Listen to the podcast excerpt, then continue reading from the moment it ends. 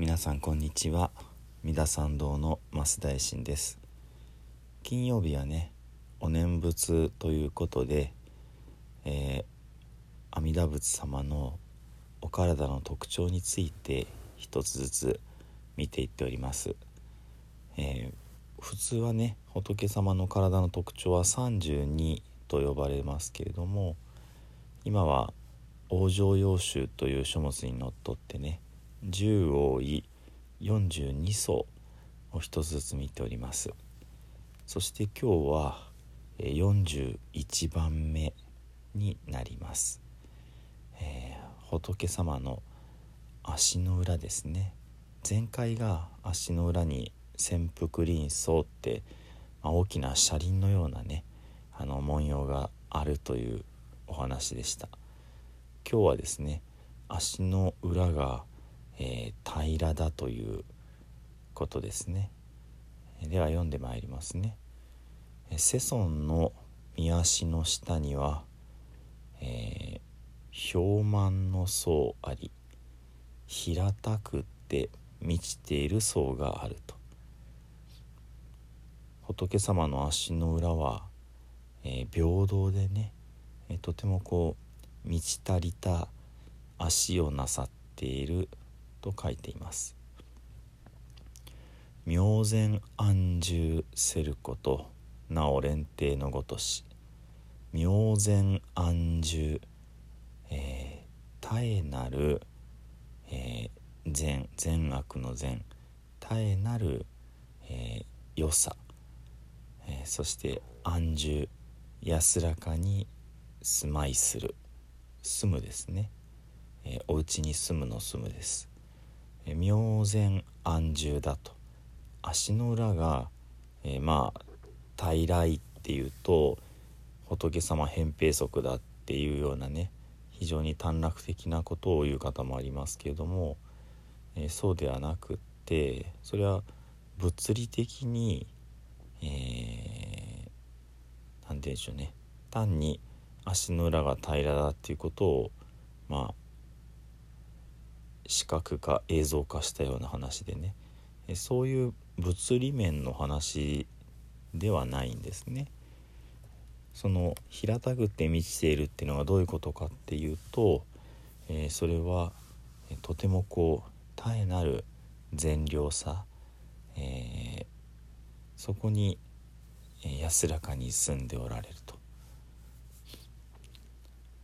まあもう少し平たく言うと、えー、非常に善良で、えー、まあお優しいそういうお心持ちで居続けているからこそ、えー、平らでね満ち足りた足の裏をなさってるんだ。ということですね。そして「なお蓮亭のごとし」という「蓮」という字見たことない字なんですけどもね、えー、大きい小さいの大きいを上にね書いてでその大きいの払いの左側からまあアルファベットの L みたいにこうキュッキュッと書いてですね。いやこの字かな。台の下にこの字があってその中に口3つですね。品物の品です。想像つきますか？順番変えて品物の品を書いてそれの周りにこの字を書いて上に大きい小さいの大きいを書きます。これが「蓮」という字だそうです。で「定」は「底」で「蓮」というのはいくつかの意味があって小箱小さな箱、えー、くしげ、えー、鏡箱またお香を入れる香箱そんな意味だそうでして、まあ、そもそも鏡箱が何なのかがわからないのですがまあ女性の化粧道具のねあの昔は鏡というのはまあ高価なものですから、まあ、もっと言えばその神様をねこう映すものだったりもしますけどもただもともとインドのお経から訳していますのでインドの人にとっての鏡箱というのがすいませんちょっと知識不足で全くこう想像がつかないのですがいずれにしてもねその仏様のおみ足をとてもこう美しい素晴らしい箱に例えているわけですね。そしてそういう箱の表じゃなくってそこも当然美しくあるはずだということがおそらくこの「連帝」の2文字に込められていると思います。ですので仏様の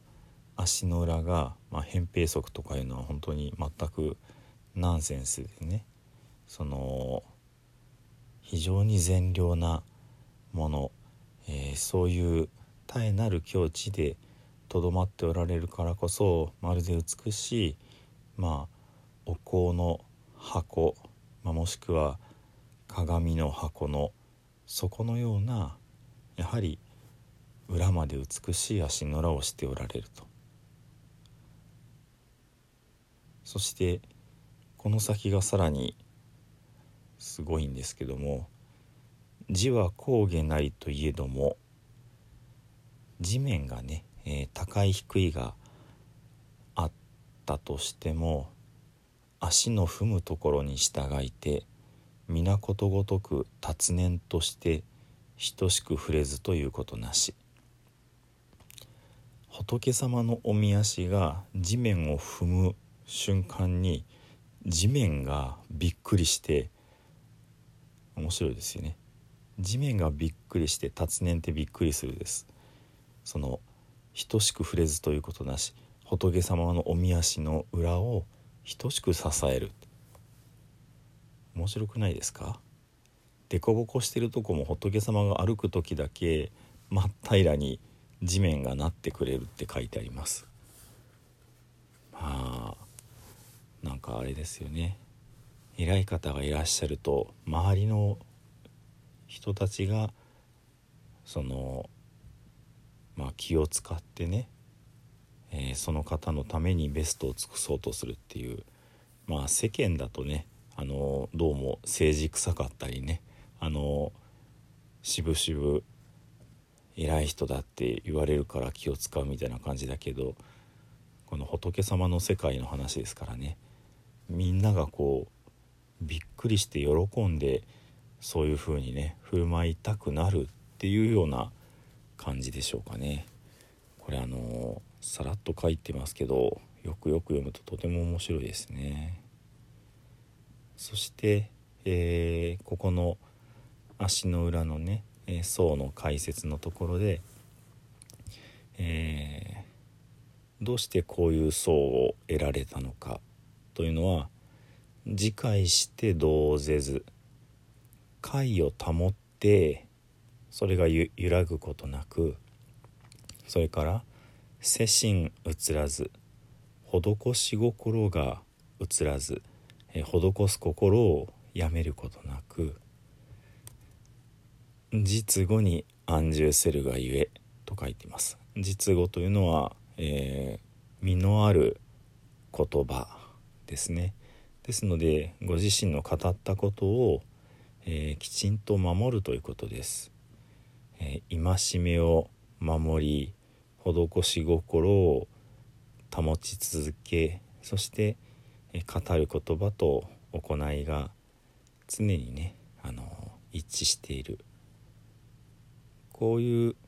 まあ、功を積まれて足の裏がこう平らになられたと。そして、えー、その足入難なり足がとても柔らかいと書いていますもろもろの指、えー線状なり、えー、繊維その着る衣服の繊維の線にね長いで線状ですけどまあしなやかで長いということですね。で「満毛具足し」これはあの水かきですね。足の指の間にも水かきがあり手の時にねありましたけどもまあいわゆる、えー、一人でも多くの人生き物を救えるようにっていうことを表す水かきだとされました。足も同じように水かきがある。ですから同じような理由でしょうね。一人でも多くの方を救うため。そしてさらにまたぶっ飛んでますけど内下に握る塔の層および強引は先の主層に同じ。内下に握る、えー、手の時に確かありましたね。手のひらで物を握る。これ普通ですけど手の甲にも指がぐーっと曲がってね反対反りでも物が握れるって書いてありました。そしてなんと足もそうだって書いてますね。うんぶっ飛んでますね。ですのでえー、まあそうなると地面が平らになるのではなくてもしかしたら仏様のおみ足がどんな凸凹にもスーッとこう合ってくってこともあるかもしれないですね。ただこの「達念として」っていう「驚いて」って言葉がありますのでこれはね仏様のおみ足がぐにゃぐにゃでどんな形にでも変形するんだったら必要ない言葉なのでやっぱり地面の方がびっくりして等しくこう支えようとするっていう風に取りたいかなこんな風にしてね、えー、仏様の素敵で不思議なおみ足についてちょっとイメージしながらねお念仏を唱えてまいりたいと思います。なあ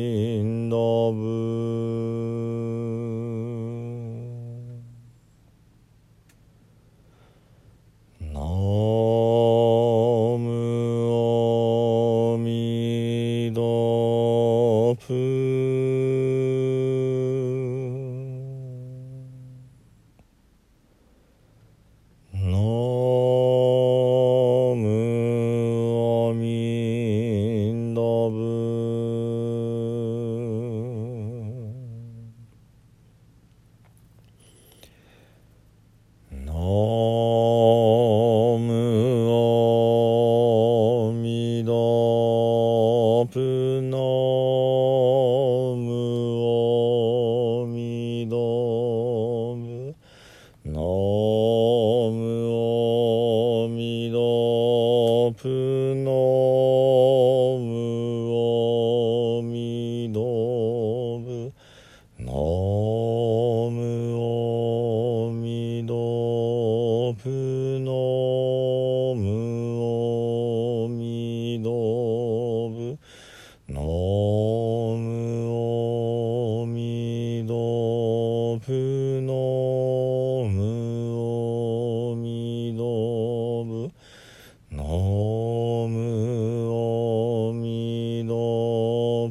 の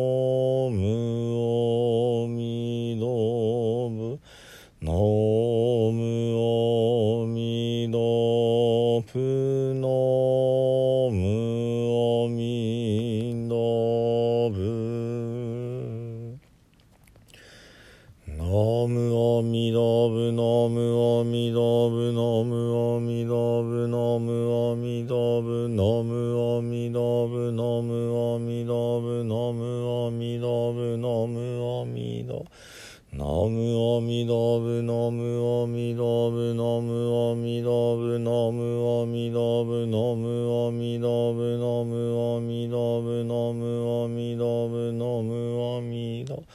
ナムオミドブノムオミドブノムオミドブノムオミドブノムオミドブノムオミドブノムオミドブノムオミドナムアミドブナムアミドブナムアミドブナムアミドブナムアミドブナムアミドブナムアミドブナムアミダアミダアミドアミドアミドアミドアミド